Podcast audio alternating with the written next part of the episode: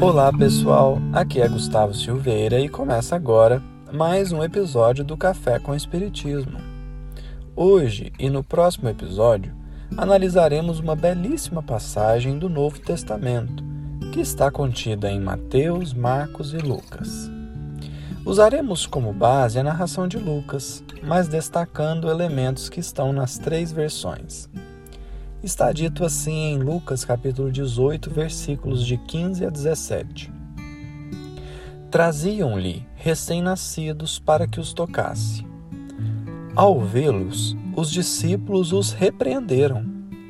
Jesus os chamou para si, dizendo: Deixai vir a mim as criancinhas, e não as impeçais, pois delas é o reino de Deus. Amém vos digo quem não receber o reino de Deus como uma criancinha, de modo nenhum entrará nele. Para o episódio de hoje, destacaremos algo que muito nos chama a atenção nessa passagem. Existem aqui quatro tipos de personagens, dos quais focaremos em dois. Há o Cristo, em sua posição intransferível de portador do reino de Deus já edificado em si mesmo Há os discípulos que querem evitar que as criancinhas sejam levadas até o Mestre. Há aqueles que levavam as criancinhas, visto que aqui se tratam de recém-nascidos que claramente não poderiam ir de forma independente. E há as criancinhas de fato, que estavam sendo conduzidas à presença de Jesus. Não será difícil perceber que em muitos casos estamos na posição dos discípulos. Vezes inúmeras dificultamos o acesso das pessoas ao Cristo, dada a nossa intransigência, a nossa insensatez ou a nossa incoerência. Em muitos momentos, as pessoas estão em busca de Jesus e nós vestimos uma máscara de falsa ciência e colocamos uma série de empecilhos para que alguém possa encontrar o Mestre. Às vezes, dizemos que só se encontra Jesus se pertencer a esse ou aquele grupo religioso. Às vezes, dizemos que só se encontra o Cristo se fizer esse ou aquele tipo de atividade no bem. Às vezes, ponderamos que para estar na presença do médico divino, é preciso ter esse ou aquele conhecimento das verdades espirituais.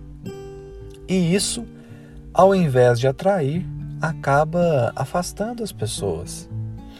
Isso para não dizer das vezes que nós queremos passar uma imagem de seres humanos de bem, mas dada a nossa fraqueza íntima, acabamos por não sustentar essa imagem por muito tempo, criando uma incoerência entre aquilo que falamos e aquilo que fazemos, o que decepciona as pessoas e as afastam de Jesus igualmente.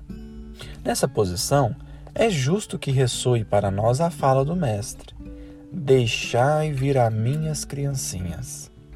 Deixemos as pessoas buscarem Jesus da forma com que elas se sintam bem.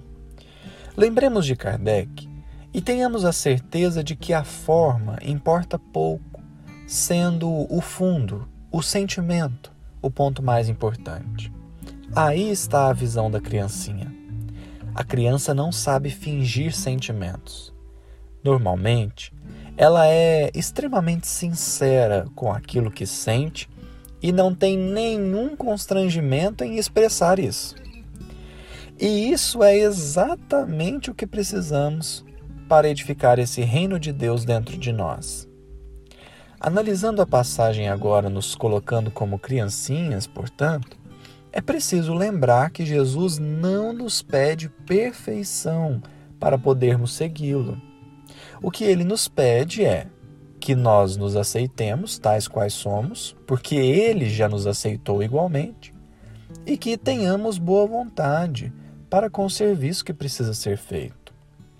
Muitas vezes temos receio de buscar Jesus por não nos sentirmos dignos, por nos sentirmos pequenos demais, por não acreditar que Ele poderá nos ajudar ou até mesmo por pensar que Ele já tem problemas suficientes e não teria tempo para lidar com os nossos. Tudo ilusão. Jesus diz: Deixai vir a mim as criancinhas. É preciso ser honesto consigo mesmo. Não tentar fingir que não há falhas em nós. Não tentar fingir que nós somos perfeitos. Sermos honestos, sermos quem somos e buscarmos o Cristo. Não importa o que nós temos feito ou deixado de fazer, mas sim o que faremos a partir do momento que buscarmos a Ele de todo o coração. Por isso mesmo, será justo lembrar que nessa posição encontraremos muitos que ocuparão momentaneamente a posição dos discípulos. Saibamos assim naturalmente entendê-los, porque eles ainda não compreenderam de todo a mensagem da Boa Nova, e deixemos a fala de Jesus ecoar mais alto. No próximo episódio, trataremos um pouco mais essa questão de buscarmos o Cristo tentando identificar elementos na passagem que nos favoreçam essa visão. Um grande abraço a todos e até o próximo episódio do Café com Espiritismo.